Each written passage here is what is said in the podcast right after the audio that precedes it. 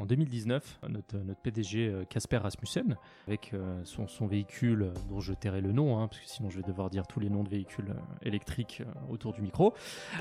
donc, il bookait grosso modo un créneau de recharge pour son véhicule électrique. Il arrivait sur site, et puis ben, souvent, soit la recharge, enfin la borne n'était pas disponible, ou carrément euh, la map se trompait, elle n'était pas sur, euh, à l'emplacement indiqué, euh, ou le prix n'était pas le même. Donc c'est vrai qu'il a été confronté tour à tour à ces problématiques-là et il s'est rendu compte au bout d'un certain temps que le taux de succès était quand même pas là et l'efficacité, eh bien, bah, grosso modo, il n'en avait pas pour son argent. Et, et ça conduisait à beaucoup de frustration en tant que conducteur de véhicules électriques. Bonjour et bienvenue dans ce nouvel épisode du podcast L'Asphalte. Je m'appelle Enguerrand Best et je suis le fondateur de Revalocar, service qui permet aux assurances de mieux valoriser les épaves automobiles. J'ai décidé de créer ce podcast pour que les passionnés et les professionnels de l'automobile puissent mieux comprendre ce qu'il se passe au sein de cette industrie passionnante qu'est celle de l'automobile. Volontairement ou involontairement, les métiers de l'automobile sont quelque peu opaques et je ne vous parle même pas des professions oubliées ou peu mises en valeur. Pour augmenter la visibilité des acteurs et créer des synergies business, nous allons à la rencontre des acteurs du secteur automobile. Cela vous permettra d'être tenu au courant des dernières innovations sur le marché automobile. Ainsi, je vous propose des conversations avec des chefs d'entreprise et des professionnels de l'automobile qui portent un regard d'experts sur leur partie du secteur automobile. L'asphalte, c'est un podcast où on parle du circuit de distribution, de la production et de la conception, d'économie circulaire et d'écologie, de l'utilisation des données, de la réparation et des chaînes logistiques. Je ne vous en dis pas plus et vous laisse découvrir ma conversation avec l'invité de cet épisode. Merci, bonne écoute. Aujourd'hui, dans cet épisode du podcast, on va discuter de la gestion des bornes de recharge. Bonjour Amine. Bonjour Enguerrand. Est-ce que pour les auditeurs qui nous écoutent, tu pourrais commencer par te présenter? Bien évidemment. Alors, je suis euh, Amine Garbi, euh, country manager de Monta pour la France. Alors, je viens du monde du software avec une expérience au sein d'entreprises internationales où j'ai pu lancer, développer, recruter et manager des équipes euh, j'ai rejoint Monta parce que ben, j'aime bien le challenge en fait qui nous est proposé de lancer, développer l'entreprise en France. Et puis euh, j'avais aussi envie de travailler dans une entreprise à mission qui veut participer à construire un, avenir plus durable, un futur plus durable. Est-ce que tu pourrais un peu nous en dire plus sur Monta? Alors Monta, déjà, c'est une startup qui propose un écosystème de solutions pour tous les acteurs de la recharge du véhicule électrique, donc côté B2B. On propose un portail de gestion bah, pour toute personne qui gère une activité euh, liée au véhicule électrique. Hein. on, peut dire IRVE. Ça peut être des fabricants, des installateurs ou encore des opérateurs de points de recharge, mais également des collectivités et des entreprises. Côté euh, B2C, donc euh, l'utilisateur final, c'est une plateforme qui permet d'accéder à plus de 300 000 bornes de recharge, de gérer son point de recharge à domicile et même de le louer. Euh, donc grosso modo, la société est originaire du, Danemark euh, et aujourd'hui euh, est présente dans plus de 8 marchés en Europe. La croissance se passe plutôt bien parce que la société est relativement jeune. Hein. Le contexte s'y prête également. Hein. donc elle a été créée en 2020 et donc bah, le, je dirais que la culture danoise ou scandinave est quand même importante. C'est des gens qui, sont assez, assez pragmatiques, hein, comme on le disait. Euh, qui ont une vision euh, long terme et qui surtout euh, ont, mis beaucoup de, je dirais, de capitaux, mais également d'intelligence dans la solution. Et ça se ressent quand on l'utilise.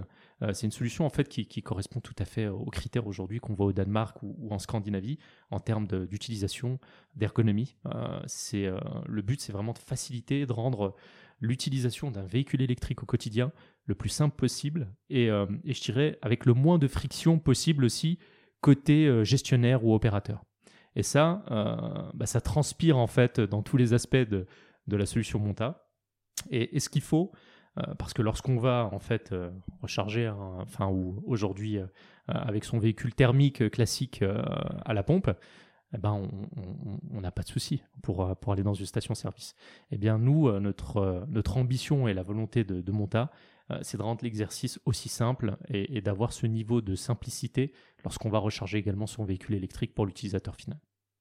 Au sein de Monta, est-ce que tu pourrais nous expliquer un peu ton quotidien? Oui, bien sûr. Euh, alors, au quotidien, euh, moi, mon job déjà, c'est vraiment de représenter Monta. Donc, que ce soit vis-à-vis des, partenaires que je rencontre au quotidien, vis-à-vis des clients, Vous aviez également bah, des, gens comme toi hein, pour, pour parler un peu de ce qu'on fait et faire découvrir, je dirais, au Quidam ce qu'on propose en termes de valeur, en termes de, solutions.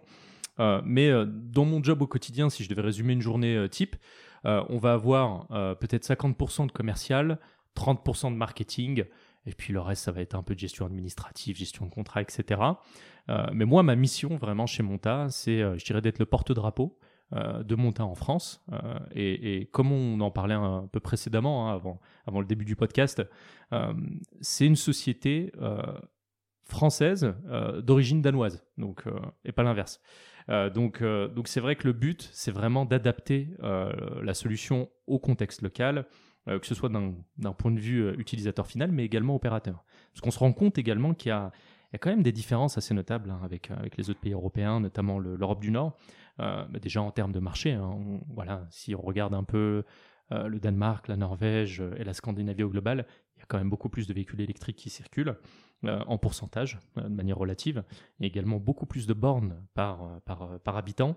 Et c'est vrai que d'un point de vue électrification, le parc est déjà euh, voilà, assez important, ce qui n'est pas le cas en France. Donc, euh, nos amis scandinaves ont une petite longueur d'avance sur le niveau de qualité, d'ergonomie euh, et également de fonctionnalité qui pourrait changer la vie des utilisateurs de véhicules électriques. Ce qui est très rigolo quand justement tu nous parles de ces pays qui sont en avance, et aujourd'hui on le voit d'un point de vue social, avec des, percées sociales beaucoup plus importantes ou beaucoup plus développées, et pourtant on dit souvent que la France euh, tire beaucoup des USA. Est-ce que tu aurais quelques mots à nous dire sur justement un peu la vision Manta au-delà de la France, au-delà de l'Europe, et peut-être les, ambitions à échelle monde Bien sûr. Alors, euh, Monta, déjà, c'est une société qui, est relativement jeune, hein, comme je le disais. enfin, la, société a deux ans aujourd'hui, un peu plus, euh, a déjà levé 50 millions d'euros. Euh, on a commencé à zéro ou un salarié il y a deux ans. On est aujourd'hui quasiment 170. Donc, c'est un développement qui, a été hyper, hyper rapide. donc, on, a vraiment été en hyper croissance hein, ces derniers mois. donc, déjà, ça, c'est le premier sujet. Et, et je pense qu'il faut déjà absorber un peu toutes ces ouvertures de bureaux. Voilà, il y a les pianos à piano, comme disent nos amis italiens. Euh, mais, euh, mais à terme, l'ambition de Monta, c'est d'être un acteur global. Donc, euh, bien évidemment, être un acteur global ne se résume pas à l'Europe. mais on a des zones comme l'Amérique du Nord qui sont extrêmement pertinentes, intéressantes. On l'a vu récemment avec le Inflation Reduction Act de Biden qui a été voté et, qui va être promulgué et qui va aussi libérer beaucoup de potentiel dans l'univers du véhicule électrique. Et, à terme, on souhaite également s'installer aux États-Unis. Voilà, donc ça c'est dans les plans, euh, ce sera fait à terme. je ne peux pas donner de date exacte, mais ça va être dans les 24 mois euh, qui arrivent. Également l'Asie, euh, qui est important, où on fait des études depuis quelques mois pour définir en fait le lieu d'implantation qui serait idoine. Et, là aussi, l'Asie pour nous représente un, relais de croissance extrêmement important parce que bah, déjà c'est la zone la plus peuplée au monde, mais c'est également avec la Chine, Singapour, la Malaisie, la Thaïlande et, et, puis le Japon qui sont des, euh, des, des pays qui, euh, qui, qui, ont des taux de croissance phénoménaux sur, sur tout ce qui va être mobilité électrique. Donc, effectivement, euh, Monta ne se résume pas à l'Europe, même si c'est un acteur européen aujourd'hui de premier plan. Et puis, au-delà de ça, c'est important de regarder un peu notre, notre actionnariat et, et qui on attire vers nous. Et, et là aussi, on peut constater qu'il y a beaucoup d'investisseurs américains qui sont intéressés par Monta parce que euh, on, a un peu d'avance d'un point de vue fonctionnel, d'un point de vue euh, euh, d'un point de vue ergonomie sur ce qui peut exister aujourd'hui dans le marché, sur, sur ce qu'on fait. Hein. Donc nous, notre ADN, je le répète, c'est vraiment d'équiper les bandes de recharge pour les piloter et les superviser, et également d'accompagner les conducteurs de véhicules électriques pour recharger leurs véhicules. Et sur ces deux volets, on va être un peu en avance, voire bien meilleur que certains de nos concurrents directs. Et c'est pour ça aussi qu'on attire un peu je dirais, des, investisseurs de premier plan américains notamment, euh, qui ont investi ces derniers mois sur Monta et qui sont également prêts à investir euh, dans l'avenir. Super, on a fait une mini digression, mais en tout cas, euh, on arrive sur le cœur du sujet qui est justement la gestion des bornes de recharge, qui est un sujet aujourd'hui d'avenir. Aujourd'hui, 2035 va commencer à fermer les marchés justement de la vente des véhicules thermiques, donc une transition qui aujourd'hui ne fait quasiment plus de doute. Pour arriver sur le cœur du sujet, j'aimerais bien comprendre un peu l'origine du projet et qu'est-ce qui fait que fondamentalement, au sein de cette société danoise, Montagne voit le jour? Alors, je dirais qu'il faut, il faut prendre euh, toujours l'échelle européenne hein, dans laquelle nous, euh, nous sommes, hein, dans laquelle on évolue. Grosso modo, on a, on, a une neutralité carbone qui doit être effective d'ici 2050. Donc, comment est-ce qu'on y arrive? C'est bien beau de le dire. comment est-ce qu'on y arrive? Bah, Surtout en, limitant les, rejets dans l'atmosphère et, les véhicules y participent grandement. Donc euh, l'objectif euh, intermédiaire, c'est vraiment la baisse d'émissions de gaz à effet de serre, donc de plus de moitié d'ici 2030, qui est un objectif ambitieux, mais réaliste. Euh, et donc, grosso modo, si on n'aborde pas la question de l'automobile, bah, on passe à côté du sujet. parce qu'aujourd'hui, je crois qu'on est à, 15% des émissions, 10-15% qui sont, qui sont dues aux, véhicules thermiques. Donc la, la conséquence, quelle est-elle? C'est d'avoir un million de points de recharge publics dans l'Union européenne en 2025 et on se rend compte quand même qu'on est assez loin, et même très très loin de cet objectif-là, euh, qui pour le coup est, assez ambitieux. Euh, par contre, euh, c'est vrai qu'en France, on a toujours cette... c'est pas qu'une réputation, hein. on, est toujours un peu plus lent au démarrage. Par contre, quand on s'exécute, on est relativement rapide. Et c'est exactement ce qui se passe.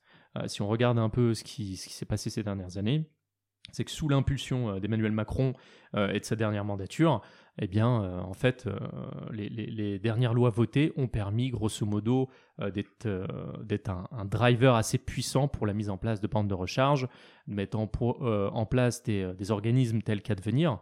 Advenir, qu'est-ce que c'est? Bah, C'est grosso modo une organisation qui permet de subventionner l'achat de véhicules électriques, mais également la mise en place de bornes électriques, et, donc également voilà, la mise en place de bornes électriques publiques pour, pour ceux qui souhaitent les mettre à disposition de, tout public hein, pour euh, qu'ils puissent recharger leur, leur, véhicule électrique. Donc ça, c'est, ça a été quand même euh, mis en place euh, quand on regarde très rapidement. Donc en un an, on a fait un bond de géant, alors que nos amis scandinaves bah, travaillent sur le sujet depuis 5, voire 10 ans. donc ils ont commencé avant nous. Et, et, je rejoins un peu ce qu'on disait tout à l'heure sur la vision de, Monta et puis également de notre CEO vis-à-vis de la France. Eh ben, il a été impressionné en fait par cette mise au diapason de tous les acteurs en France euh, sur le sujet de la mobilité électrique. Tu parles des bandes de recharge et c'est quelque chose qui me fait penser à un sujet et qui dans le fond touche cette notion de fin des véhicules thermiques. À ton avis, qu'est-ce qui fait qu'il y a eu un déclic d'un point de vue européen auquel on est arrivé, ce, finalement ce, tournant, ce point de bascule sur lequel les, Danois et les Scandinaves travaillent depuis un petit moment Et pourquoi est-ce que ça a été adopté d'un point de vue général? Est-ce que tu as une idée sur ce sujet-là? Alors c'est, euh, je pense, un consensus euh, européen euh, bah, qui, s'est basé sur de la donnée. Hein. donc il ne faut pas oublier quand même que voilà, il y a eu des rapports du GIEC successifs qui ont établi bah, des causalités entre l'émission de, gaz à effet de serre, de CO2 dans l'atmosphère, le réchauffement climatique. Et puis également, en France, on, connaît les stats. Hein. on sait que la pollution, c'est 48 000 morts par an.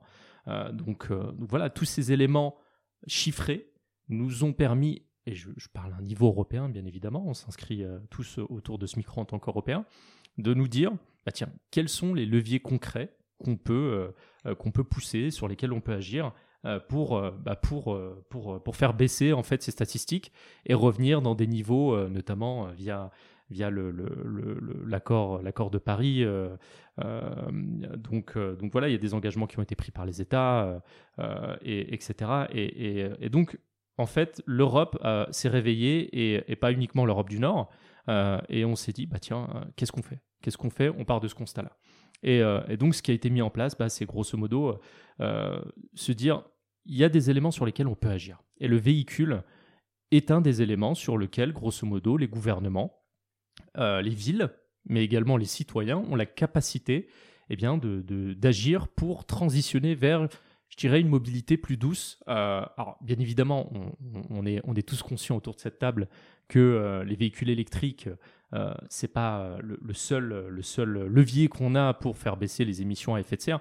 Par ailleurs, c'est vrai que sur du court terme, si on, se place sur un ou deux ans, c'est polluant hein, de, voilà, de construire des batteries, de construire des véhicules. Toutefois, sur du long terme, on arrive quand même à faire baisser les émissions de CO2 et euh, un véhicule électrique versus un, véhicule thermique euh, rejette bien moins de, particules euh, fines voilà, qu'un diesel ou, qu'un véhicule à essence. Mais la, la prise, je dirais, de conscience a été générale grâce à des études concrètes qui ont été pilotées par des organisations diverses et variées, par la COP, par le GIEC, par les, les, gouvernements locaux et du sud au nord tout le monde était plus ou moins d'accord. bien évidemment, il y a toujours des gouvernements qui vont aller de manière un peu plus populiste contre, le, contre les statistiques, contre, la réalité. Il y, a un, peu un déni de réalité, mais les visées sont souvent électoralistes et pas, très sérieuses. Mais dans sa globalité, je dirais que l'Union européenne a quand même pris voilà, euh, à corps ce sujet et euh, a décidé de légiférer et de demander également aux États de légiférer dessus. Donc, euh, donc ça, c'est plutôt louable. Et, donc aujourd'hui, l'objectif européen, c'est 3000 points de recharge par jour. et force est de constater qu'on n'y est pas. Hein on ne construit pas aujourd'hui 3000 bornes de recharge par jour en Europe. Et en France, on avait estimé qu'il nous fallait à fin 2021 100 000 points de recharge eh ben, euh, ben, ce sera peut-être plus pour, pour fin 2023 que fin 2021. Mais quoi qu'il en soit, euh, la prise de conscience est là. Euh, je pense que les jeunes générations également sont, sont assez convaincus qu'il faut aller vers cette transition. mais, mais bon, on voit quand même quelques réticences à un niveau européen, notamment peut-être en Allemagne, qui rechigne un peu, notamment les dernières discussions sur la fin des véhicules thermiques. Il faut dire également qu'il y a des lobbies allemands très puissants euh, voilà, Volkswagen, Audi, enfin, groupe Volkswagen, pardon, où, euh, Audi fait partie, euh, le groupe Daimler également, qui, qui, sont assez vocaux en Allemagne et, qui, qui poussent également les politiques à réagir. C'est hyper intéressant, il y a plein de choses sur lesquelles j'aimerais rebondir. La toute première, c'est que, tu l'as souligné, il n'y a pas assez de bornes de recharge. Mais évidemment, l'infrastructure, c'est pas tout. C'est-à-dire que l'infrastructure, que, que, en soi que vous, c'est pas votre cœur de métier, vous n'allez pas installer des bornes de recharge. Par contre, vous, vous permettez l'accessibilité à ces bornes de recharge, c'est-à-dire que tout le monde puisse en bénéficier de la meilleure façon possible. Est-ce que tu pourrais un peu nous expliquer, parce que pour moi, il y a, deux grands prismes sur lesquels vous agissez. C'est d'abord un prisme client, donc c'est-à-dire un particulier, n'importe qui qui a une voiture électrique, mais également un prisme un peu B2B sur vraiment des aspects corporatifs. Est-ce que déjà tu pourrais un peu nous pas forcément nous lister, mais nous expliquer un peu les différentes problématiques auxquelles sont confrontés ces différents acteurs dont je viens de parler. Ouais. Alors euh, alors je vais revenir même à la jeunesse carrément de, de Monta. Pourquoi est-ce que Monta existe globalement? En fait, en, en, 2019, euh, notre, notre, PDG Casper euh, Rasmussen, avec, avec son, son, véhicule dont je tairai le nom, hein, parce que sinon je vais devoir dire tous les noms de véhicules électriques autour du micro. donc, il avait un vrai souci, c'est que il commandait, enfin, il, il bookait euh, grosso modo un créneau de recharge pour son véhicule électrique.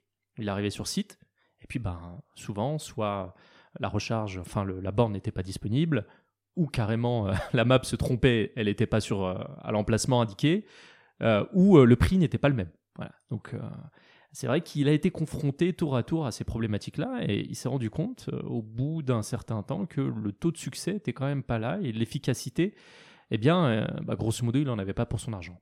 Euh, et, ça conduisait à beaucoup de frustration en tant que conducteur de véhicules électriques. Et, euh, l'idée derrière ça, c'était de se dire, bah tiens, il y a un marché. Parce qu'aujourd'hui, pour créer une société, il faut trouver un marché, il faut trouver une vraie problématique et, y répondre avec des solutions. C'est ce qu'on dit dans toutes les écoles de commerce aujourd'hui. Et, grosso modo, il s'est dit, bah tiens, je vais construire une app qui aujourd'hui bah, va permettre à des utilisateurs de véhicules électriques comme moi euh, de réserver des créneaux, de m'assurer que la borne existe vraiment et euh, aussi de mettre en place tiens, un autodiagnostic pour voir si la borne est vraiment branchée, si elle fonctionne et si on est bon euh, d'un point de vue tarification et bloquer le prix. Et donc, bah, il a commencé par développer cette app, parce qu'il vient un peu, c'est un serial entrepreneur, il avait monté une société dans, dans, la, dans, le design et, et le développement d'applicatifs. Euh, Android et iOS. Euh, et, donc, bah, il a développé une app. Et il s'est dit, bah, tiens, il manque quand même une partie de l'équation. Parce que l'app, c'est bien beau, mais j'ai aussi besoin du back-end, hein, donc le système, grosso modo, euh, de gestion de cette borne, pour gérer le cycle de vie de la borne, pour gérer les tarifs, la tarification, la planification, l'ouverture privée-publique, etc. Et plein de petites fonctionnalités qui sont extrêmement importantes dans, la, dans le cadre de la gestion d'une borne. Et il s'est dit, bah tiens, je vais recruter une équipe tech et on va carrément développer un outil pour piloter et gérer le cycle de vie d'une borne, en plus de l'application que j'ai déjà développée. Et là, on s'est retrouvé avec euh, bah, deux, euh, quasiment deux solutions qui sont liées et qui permettent, en bout de chaîne, en fait, de faciliter la vie euh, des utilisateurs de véhicules électriques. C'est exactement ça, en fait, je dirais l'idée sous-jacente. C'est sans un outil ergonomique qui me permette bah, d'avoir une tarification lisible, comment est-ce que je peux euh, utiliser un véhicule au quotidien? Hyper clair d'avoir justement ces, ces, deux prismes et d'arriver à d'abord voir le prisme vraiment utilisateur sur lequel il, lui, il est lui-même a été confronté, puis ensuite d'arriver à se dire mais ok, il manque une partie de l'équation. Une question me vient, au moment où cette V0 sort vraiment côté client, elle est sortie sur le marché? Alors oui, ça a été une sorte de crash test. Euh, donc elle est sortie sur le marché. Tout le monde était assez dithyrambique sur euh, l'ergonomie, sur, euh, sur comment on dit, l'UX, hein, l'expérience utilisateur. donc ça, c'était super. Mais c'est vrai qu'il manquait un peu cette partie un peu plus B2B. Hein, donc pour les sociétés, comment est-ce qu'aujourd'hui je peux superviser de manière efficace ma borne? Et aussi, si je suis uniquement opérateur, parce qu'il ne faut pas se leurrer, aujourd'hui on a des, des Total, on a des, des SO, etc., qui sont des opérateurs de, euh, de stations-service classiques, traditionnelles. Eh bien, euh, demain, on aura exactement la même chose, mais pour euh, des sites de recharge électrique. Et leur métier, ce sera de revendre de l'électricité et de simplifier le fait de charger son véhicule électrique. Et c'est un business qui est rentable. Et donc ces gens-là, il faut les adresser avec une technologie qui permette justement eh bien, de connecter en fait le back-end à l'application et de faire de la recharge quelque chose de simple en fait, de, qui fonctionne au quotidien et qui permette de planifier des voyages, qui permette d'utiliser son véhicule électrique au mieux de son potentiel. Parce qu'on s'est rendu compte aussi d'une chose, c'est que les véhicules ont très vite progressé en termes de technologie sous l'impulsion notamment de marques euh, japonaises et ensuite nord-américaines.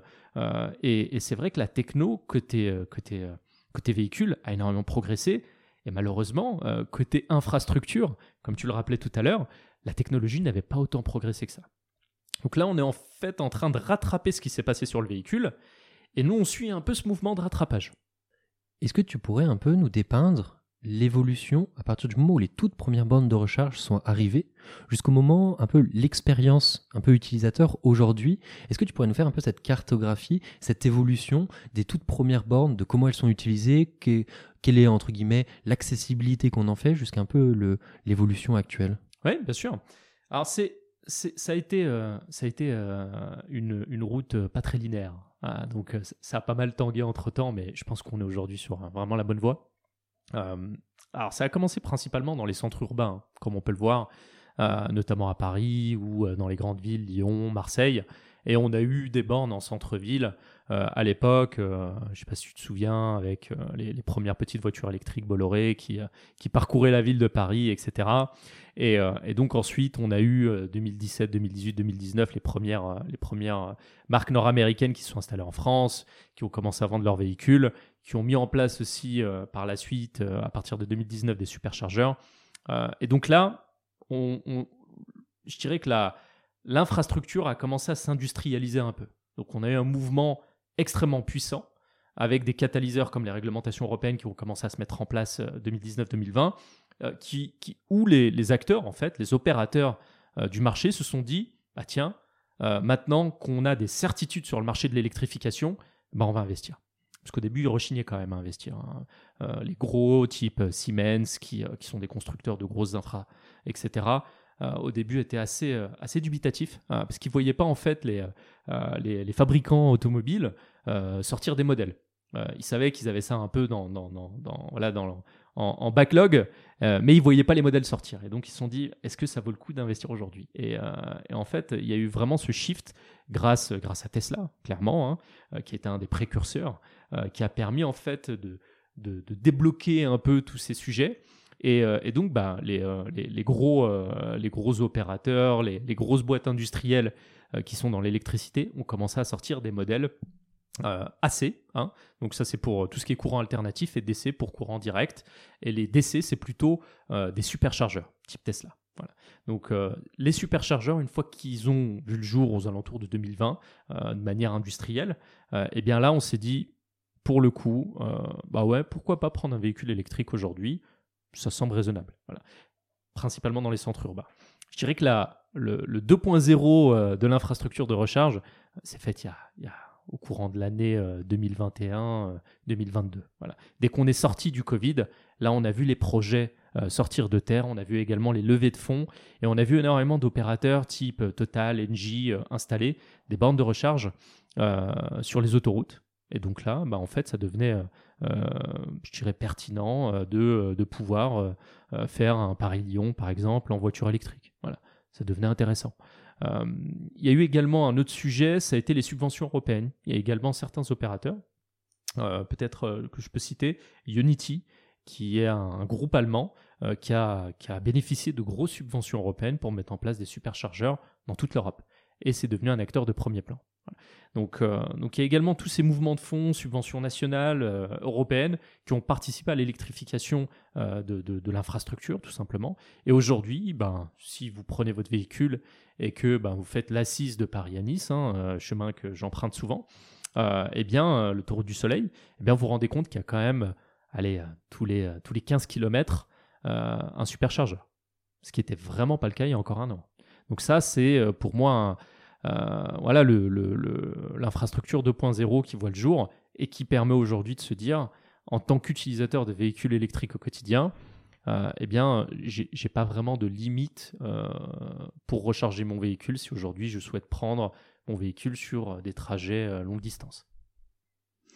Très clair.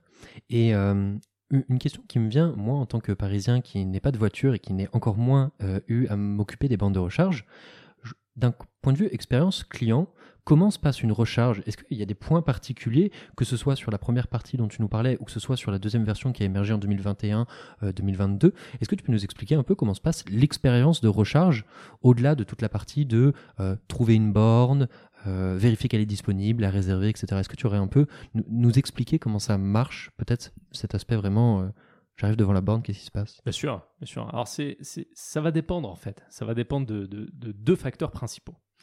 Euh, le premier, c'est euh, quelle est la puissance de la borne disponible? Et donc là, souvent, pour des euh, trajets relativement courts, si on a déjà la chance d'avoir une borne à domicile, hein, ce qui est le cas quand même de beaucoup d'utilisateurs de véhicules électriques, eh ben on n'a pas trop à s'en préoccuper parce que si on fait par exemple moins de 100 km par jour, en rechargeant juste la nuit euh, sur, euh, sur un tarif, euh, je dirais, jaune, etc., ça permet d'avoir un tarif qui, qui, soit meilleur la nuit. Et, donc là, on peut utiliser son véhicule en utilisant uniquement la charge à domicile. C'est lorsqu'on a besoin de se recharger à l'extérieur et lorsqu'on notamment on fait des trajets assez longs dès qu'on dépasse les 150 km là il faut avoir déjà en tête où est-ce que je vais pouvoir me recharger et donc là, c'est là où l'infrastructure est, super importante et c'est là où je vais peut-être planifier mon voyage et me dire, est-ce que dans cette zone-là, je vais être en capacité de trouver un superchargeur, tout simplement. Et, euh, donc là, euh, en fait, si on n'est pas connecté, si on n'a pas une appli bah, qui tient un peu la route, hein, si je puis me permettre, eh bien, ça risque d'être un peu compliqué. Euh, et donc, euh, le tout, c'est de planifier son voyage et de regarder, grosso modo, bah tiens, euh, je vais, je pas du côté d'Orléans, est-ce que sur mon chemin en allant à Orléans, je vais trouver de l'infrastructure qui va me permettre de recharger mon véhicule pour rentrer? Euh, et, la réponse aujourd'hui est oui. Euh, c'est-à-dire qu'on a pléthore d'applications qui existent, euh, que ce soit sur iPhone ou sur Android, et donc on peut les télécharger tranquillement et voir un peu sur son trajet, sur son itinéraire, quelle est la station la plus proche du lieu que je vais visiter, ou au retour par où je passe, et je vais m'arrêter à cette station. Et aujourd'hui, les véhicules sont quand même super intelligents et ont carrément tout ça embarqué à bord. Donc si par exemple on prend un des leaders euh, du marché qui, est aujourd'hui Tesla, eh bien euh, la Tesla va vous calculer automatiquement tout ça et vous faire passer exactement à l'endroit sur votre itinéraire euh, sans, en, vous, en vous faisant gagner quand même un peu de temps et, va même vous calculer le temps de recharge qu'il va falloir pour rentrer à la maison. Donc les véhicules sont assez, assez smart à ce niveau-là et permettent d'anticiper énormément. D'autant plus que bah, l'application permet aussi un peu d'avoir ce côté smart dans sa poche euh, et si jamais on n'a pas un véhicule, tel que Tesla ou on a d'autres marques, euh, type Renault Zoé ou autre, eh bien on a la possibilité d'utiliser nos applications, euh, notre application qui permet justement bah, de calculer le temps pour y arriver, de calculer également le temps de recharge nécessaire et de voir la, je dirais la, la puissance disponible sur la borne de recharge qu'on va réserver. Et donc ça, c'est très précieux, ça vous permet de gagner du temps, et puis derrière, bah, de s'assurer bah, qu'on rentre à la maison euh, sereinement et tranquillement. Ce qui était, je le répète, encore pas le cas il y a un an et demi. Donc, entre il y a un peu, moins de 24 mois et aujourd'hui, on a quand même fait un bond géant.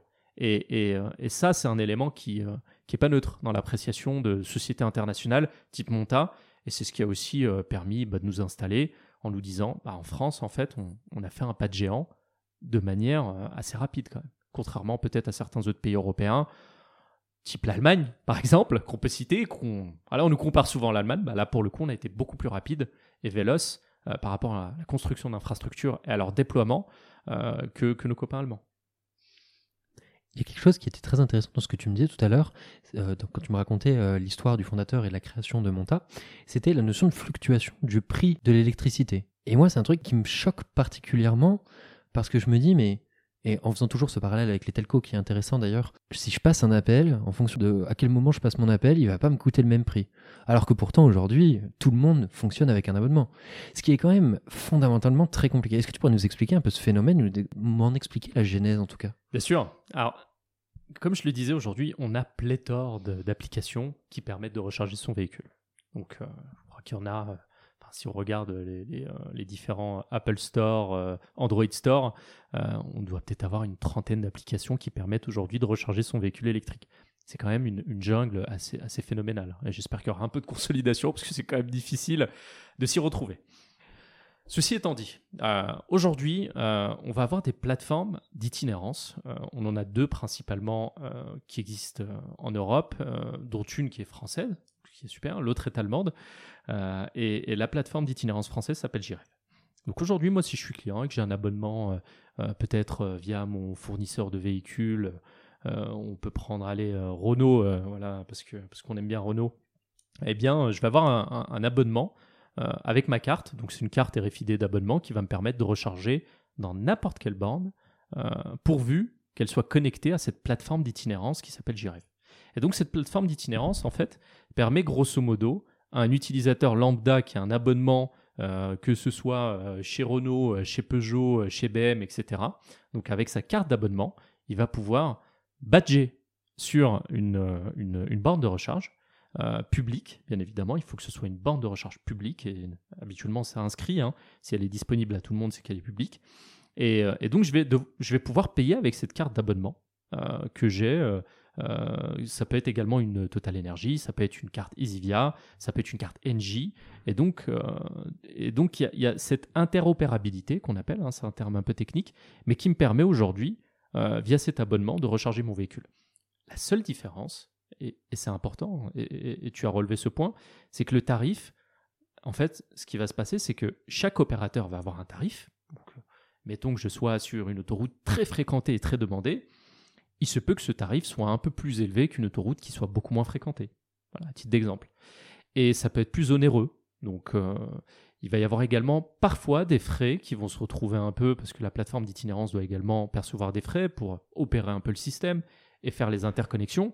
Donc, euh, si je vais badger, si je badge avec ma carte euh, par Renault sur une plateforme Total Energy, parce que bah, c'est un des gros opérateurs qui existent aujourd'hui sur le marché, je vais avoir des frais plus importants. Et si en plus je suis sur une autoroute très demandée, bah, le prix sera encore un peu plus élevé. Donc euh, il y a ces éléments-là aussi à prendre en compte. C'est que c'est un peu une jungle aujourd'hui de tarification et qu'il faut avoir euh, de l'anticipation et avoir des outils digitaux qui me permettent à moi, en fait, de piloter ma consommation d'électricité et de me dire, je réserve tel créneau dans telle bande parce qu'elle est sur mon chemin et que bah, peut-être que ce sera un peu moins cher euh, qu'en y allant euh, de manière inopinée. Voilà.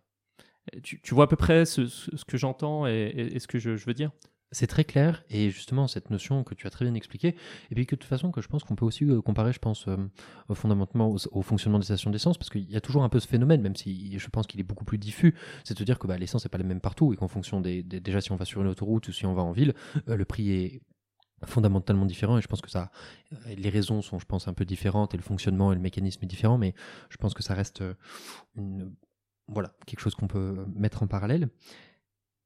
Tu parles de quelque chose de d'extrêmement intéressant c'est cette notion de différentes couches d'avoir différents opérateurs et euh, souvent ou en tout cas moi quand on a quand on a parlé on fait beaucoup le parallèle avec les opérateurs téléphoniques parce que finalement, c'est un peu la même chose. C'est-à-dire qu'on a différents opérateurs. Et là, en l'occurrence, ce que tu me dis, c'est qu'ils ils sont tous un peu, c'est un peu une jungle avec des prix différents.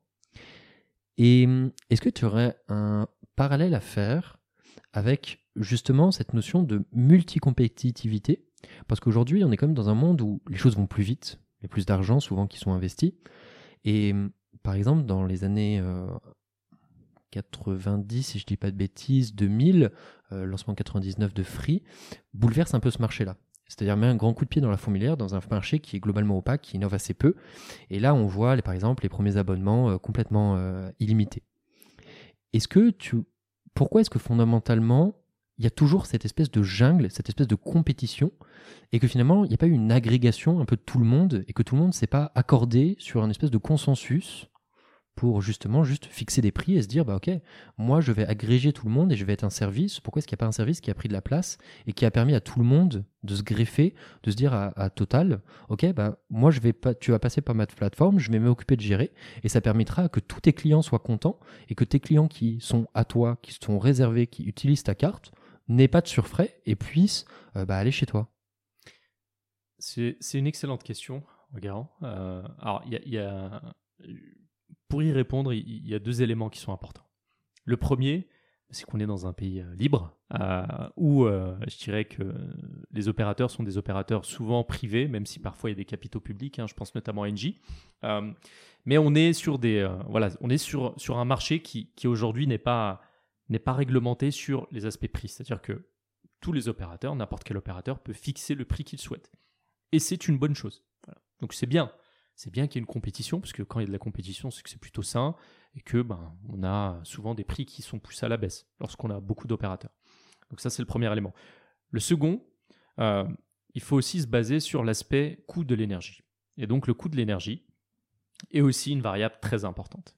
Et on l'a vu ces derniers mois, euh, on a eu des hausses assez phénoménales euh, au prix du kilowattheure qui a quand même explosé l'été dernier et donc là aussi, euh, si on fixe des prix qui parfois sont euh, moins disants, eh ben, euh, en tant qu'opérateur, on, peut se retrouver en perte, clairement. Donc, je vais recouper un peu avec la solution Monta, et, c'est là où notre solution peut apporter une, vraie réponse à ces challenges-là d'un point de vue viabilité de ces opérations en tant qu'opérateur. Eh bien, nous, on a la possibilité de se caler sur un prix spot de l'électricité, par exemple, pour ajouter sa marge au-dessus, qui peut être plus ou moins, je généreuse hein, en fonction euh, de l'appétit euh, euh, des opérateurs. C'est un marché libre, hein, on l'a dit. Et donc, on peut se fixer sur le prix spot, mettre au-dessus sa marge et avoir une évolution en fonction du, prix de l'électricité. Et je pense que le futur va tendre vers ça.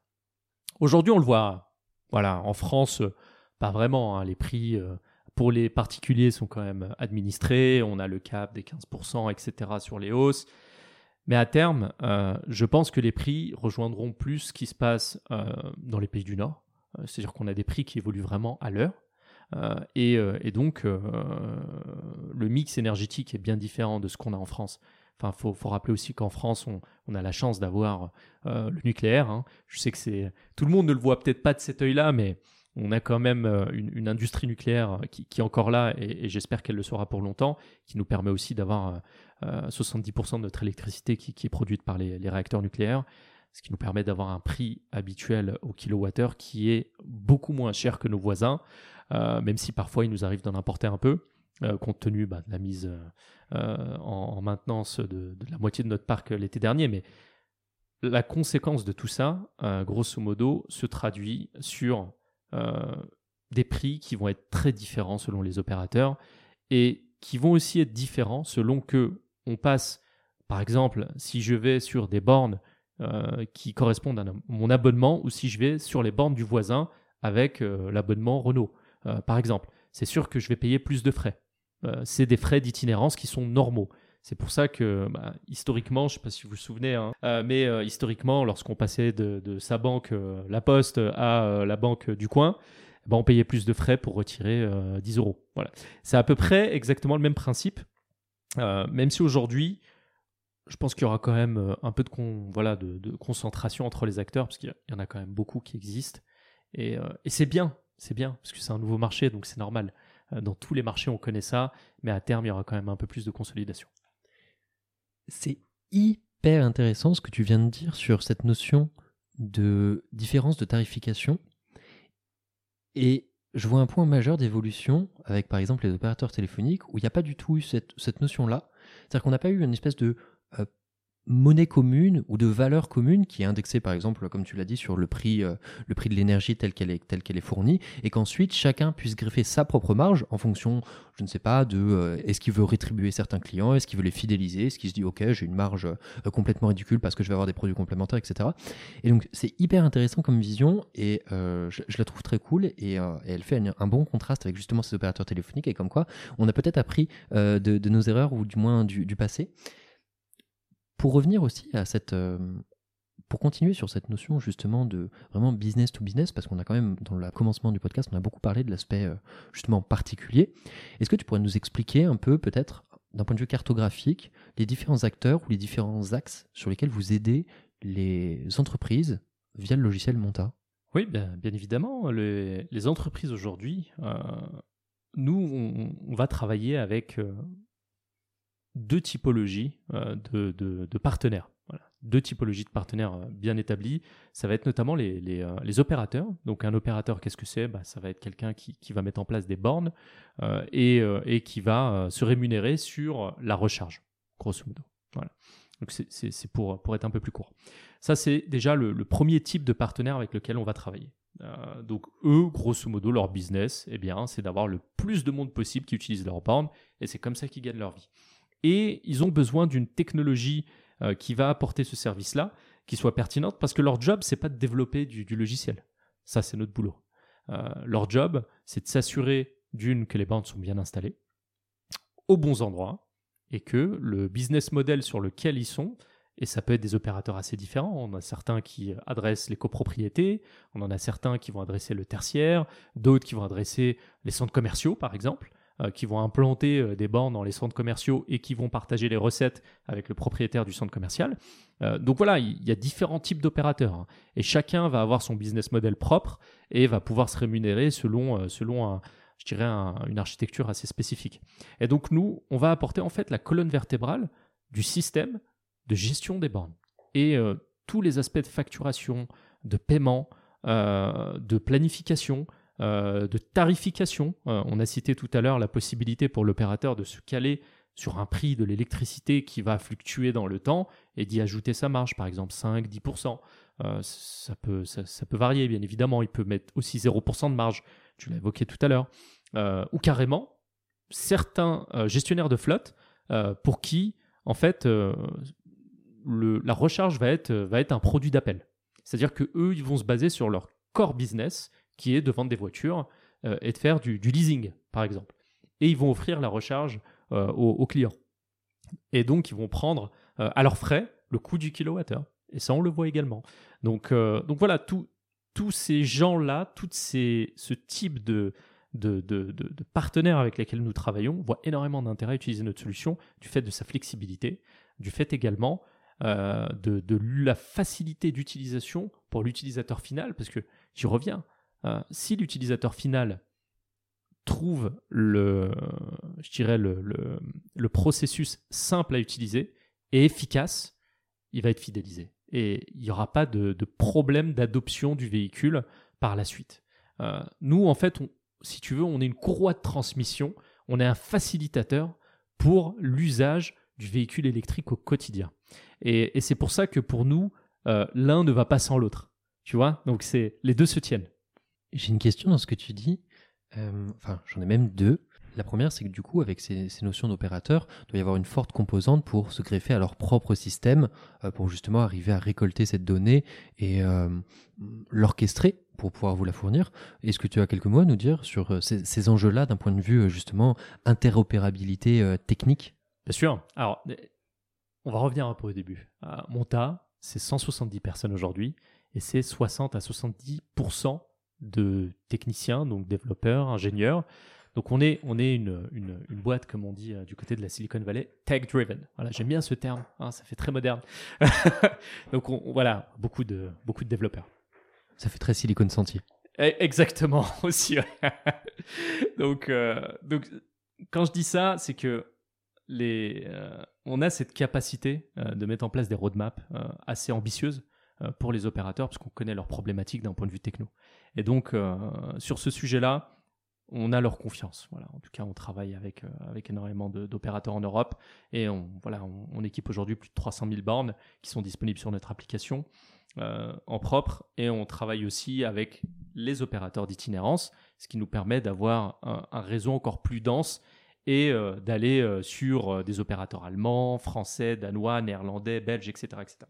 Ça, c'est le premier sujet. Le second, pour parler un peu de, connexion avec les systèmes peut-être ERP de, grands opérateurs, notre solution, a plusieurs API. Donc, on peut s'interconnecter, s'interfacer en fait avec les solutions de, grands opérateurs même si c'est pas tous les jours qu'on a ce type de demande. Hein. Soyons, concrets, réels.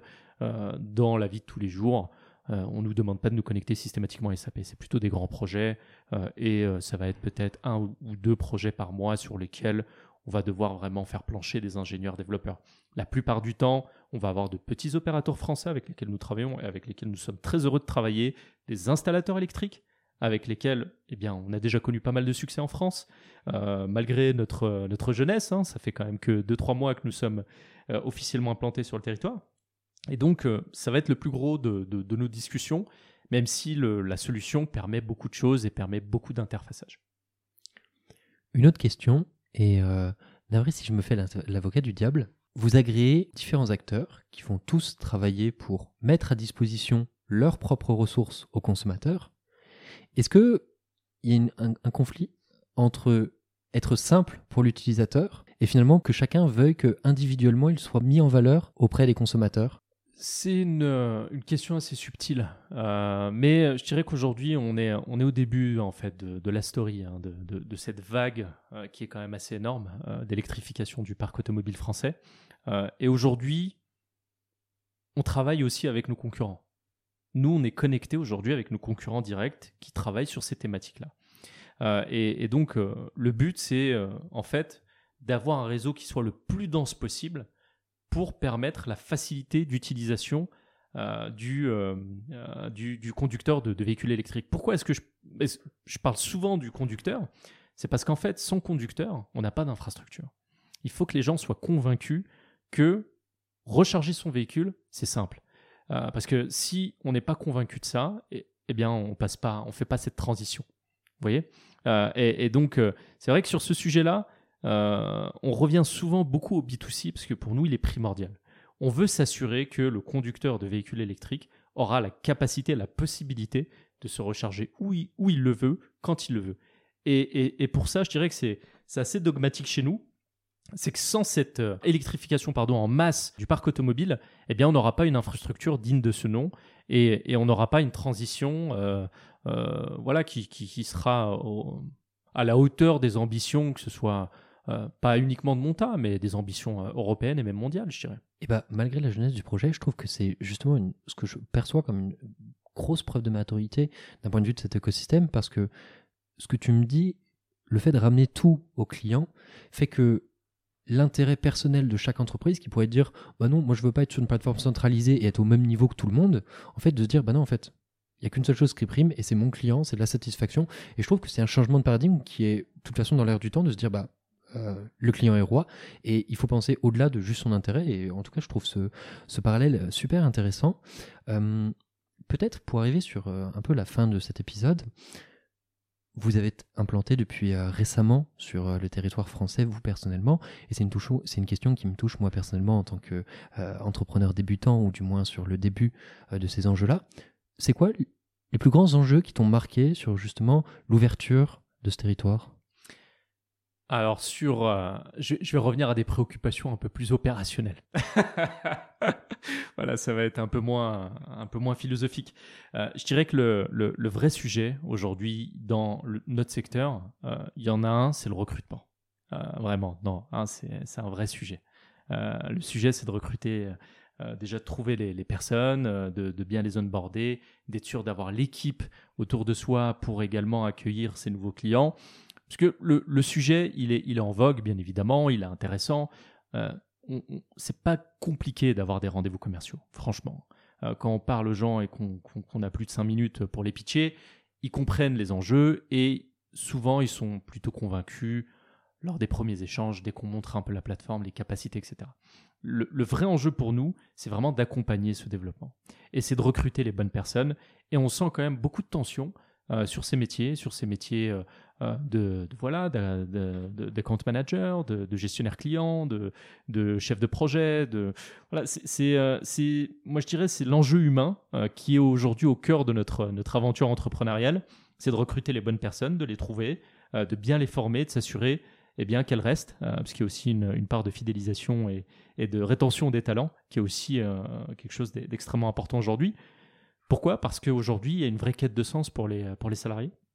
Et enfin, j'en suis la preuve. Hein. Euh, j'ai quitté le monde un peu plus corporate euh, d'une société qui avait 3000 collaborateurs et qui pesait 11 millions d'euros pour, euh, pour une aventure, je dirais, un peu plus humaine, à taille humaine, où on peut avoir plus d'impact, où bah, les valeurs, c'est de réduire l'empreinte carbone des utilisateurs, de, de, nos plateformes. donc, c'est, je dirais, une entreprise à mission euh, même si on n'est pas militant, hein, euh, voilà, hein, c'est une entreprise commerciale. qu'on, on ne veut pas se, cacher derrière des faux semblants, on ne fait pas de greenwashing. Euh, c'est une société qui aujourd'hui est faite pour gagner de l'argent. mais si on peut avoir un impact sur l'environnement, bah, c'est super et c'est ce pourquoi je me suis engagé. Donc, ce sujet de ressources, pour moi, il est primordial. Pourquoi? Parce que nos clients, il faut les accueillir dans de bonnes conditions, il faut leur offrir un service qui soit extrêmement qualitatif. Et, c'est un engagement qu'on prend, pas uniquement au Danemark, mais aussi en France. Euh, et, puis, euh, c'est quelque chose qui pour moi est, extrêmement important parce que je veux bien servir mes clients, que ce soit dans le B2C, mais aussi dans le B2B, parce que c'est aujourd'hui eux qui, euh, qui payent nos factures. Voilà. Tu prêches un convaincu sur cette notion de recrutement. je suis persuadé que c'est le nerf de la guerre et que les talents, c'est la principale ressource d'une entreprise qui se crée. Pour continuer sur cette notion de recrutement, la vision est importante. Et est-ce que tu aurais un mot à leur dire pour les convaincre sur le futur de Manta? Alors le futur de montagne se raccroche beaucoup au futur euh, de la mobilité électrique. Euh, pour moi, le, futur, c'est euh, plus de sécurité dans les véhicules, moins d'émissions de CO2, plus d'autonomie et d'efficience. alors c'est peut-être moins de plaisir de conduite hein, pour les aficionados, hein, voilà, étant, étant un fan d'automobile depuis tout petit. Mais, mais c'est vrai que bah, quand on peut mettre un autopilote et qu'on se rend compte que l'autopilote va générer 300 à 400 d'accidents en moins que euh, la conduite humaine, bah, c'est un peu, comment dire, c'est un no-brainer, comme disent nos amis britanniques. Euh, pas besoin de réfléchir 150 euh, ans pour se dire que ben, une, conduite autonome, c'est mieux qu'un être humain. Donc, pour les personnes souhaitant rejoindre cette industrie, enfin, le futur, il est enthousiasmant, excitant, et je pense vraiment, je, pèse mes mots, hein, pour le coup. Hein, et, et, donc, s'ils ont envie de faire partie en fait de cette hyper croissance et de ce mouvement en avant qui est hyper intéressant et, passionnant, eh bien, euh, bah, ils peuvent ils peuvent postuler. Voilà, on recrute chez Monta. J'ai trois questions de fin. La première, c'est étant fan de l'automobile, toi-même, si tu fermes les yeux et que tu te prêtes à l'exercice et que je te dis pense à une voiture, qu'est-ce que tu vois? Alors, je ferme les yeux déjà. Euh, écoute, euh, je pense je pense à l'odeur du cuir. Je pense à, tous les voyages que j'ai pu faire lorsque j'étais gamin. Euh, euh, et, c'est vrai que c'est plutôt euh, partir d'un point B à un point B, mais c'est vrai que c'est toujours c'est une aventure, hein, l'automobile. C'est vraiment une aventure et, c'est comme ça que je le vois. et puis et puis à l'époque, c'était plutôt les odeurs d'essence, de, diesel, des trucs pas très pas très voilà super comme on peut le voir aujourd'hui, mais mais euh, ouais, c'est plutôt des, émotions euh, hyper positives. C'est des voyages en famille, c'est euh, des marques, c'est de la performance. Voilà quoi je pense quand je ferme les yeux et que je pense à l'automobile. Ce qui est très rigolo, c'est que la plupart des intervenants pensent plutôt à des modèles de voitures, à des choses. Et tu m'excuseras si je fais une mini psychologie de comptoir, mais je le corrèle beaucoup avec l'expérience client dont tu parlais juste avant, qui est de se dire je pense au cuir, je pense à l'odeur, je pense à ce que je ressens, et que je remets en parallèle avec tout ce que tu m'as dit avant sur justement cette notion de simplification qui finalement est le, le, versant et la mission un peu de Monta sur ces sujets-là, c'est-à-dire de simplifier cette notion et qu'on puisse en avoir une expérience mémorable. Mais bon voilà, c'est ma minute euh, psychologie de comptoir. Ça marche. On a parlé du futur de Monta. Est-ce que tu pourrais nous parler du futur de l'automobile pour toi? On est, on est vraiment imbriqué dans le. Je dirais que les, les réponses seront pas tellement différentes. Euh, pour moi, l'avenir de l'auto passe vraiment par plus d'efficacité, par euh, euh, moins d'accidents, par plus de sécurité pour les conducteurs, par, par vraiment un impact réel sur, sur, sur, sur l'écosystème, donc l'écosystème, la biodiversité. Donc si, si on arrive à contribuer sur, sur ces trois sujets, eh bien, j'en serais très heureux. Donc moi, c'est tout ce que je peux souhaiter à, l'automobile et, à Monta, parce que si l'automobile va vers plus d'électrification, eh bien, on arrivera à avoir un impact, je pense, sur la transition écologique. Et je pense que Monta a aussi son rôle à jouer, comme tous les acteurs de, notre marché. Et, moi, j'étais très heureux euh, ces derniers jours en assistant à, une conférence à Paris, en voyant bah, que les gens étaient euh, enthousiastes et qu'on n'avait pas que des professionnels qui venaient aux conférences, on avait aussi des particuliers qui s'intéressaient à ce sujet et qui voulaient en apprendre plus et, euh, et qui voulaient tester les bornes, qui voulaient tester les voitures électriques. Et je trouve que c'est très enthousiasmant, les retours qu'on a, les retours clients, les retours partenaires. Donc, euh, non, non, très, euh, plutôt, plutôt enthousiaste et, assez excité de voir ce qui va sortir aussi en termes de nouveautés automobiles, parce que bah, tous les mois, on a quand même des nouveautés. enfin, quand on monte dans un véhicule, par rapport à il y a 5 ans, on pouvait se dire, bah tiens, c'est peut-être plus joli. Là, on attend la nouvelle révolution technologique. Donc, ça a quand même pas mal changé en termes d'attente des nouveaux véhicules. On se dit, qu'est-ce qu'ils vont encore nous inventer? Et, ça, je trouve que c'est hyper excitant. Un futur incertain. Incertain, mais euh, positif. Absolument. Et puis, de toute façon, on avance dans cette direction-là. Une dernière chose, c'est la dernière question, après, euh, je te laisserai vaquer tes occupations. On a toujours des gens qui nous aident, on a toujours des gens qu'on a envie de remercier. Et euh, je te laisse carte blanche pour remercier quelqu'un que tu aimerais, qui t'a beaucoup aidé, qui t'a beaucoup apporté. Ah, c'est une bonne question sur, euh, sur la personne. Euh, je dirais que, ah, sans, sans euh, de toute façon, il comprendra pas. Il, il écoute, je sais pas s'il écoutera le podcast. De toute façon, il comprend pas le français, Casper, mais c'est notre PDG. voilà, c'est notre PDG. Pourquoi est-ce que je souhaite le remercier? C'est parce que il a cru au marché français. il a cru déjà en tant qu'entrepreneur, parce qu'il y a quand même bien un peu de sous dans, voilà, dans, la story euh, qu'on est en train de bâtir en France.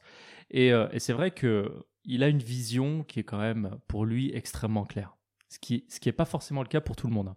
Euh, et, quand je dis tout le monde, c'est notamment moi. Et c'est vrai que j'ai partagé sa vision semaine après semaine, après avoir constaté les retours terrain. Et, et je me dis, pour quelqu'un qui n'a euh, pas grandi en France, euh, qui euh, connaît pas forcément le pays plus que ça, voilà, en passant quelques, quelques jours en France de temps en temps dans le cadre de visites touristiques, eh ben, j'ai été assez bluffé. Je tiens à le remercier vraiment d'avoir d'avoir cru à ce projet et de croire encore à ce projet et de mettre autant de ressources sur la table pour recruter des talents et développer notre business ici parce que c'est quand même pas évident, voilà, en tant qu'entrepreneur de trouver des gens, de leur faire confiance, de mettre des budgets, et c'est des budgets assez conséquents. Et ça, ça c'est quand, même, quand même super par rapport peut-être à des, sociétés que j'ai connues auparavant. Tu es quand même un peu plus dans la supervision, un peu plus dans le micromanagement, euh, que ce soit financier ou, managérial carrément de, des, ressources humaines.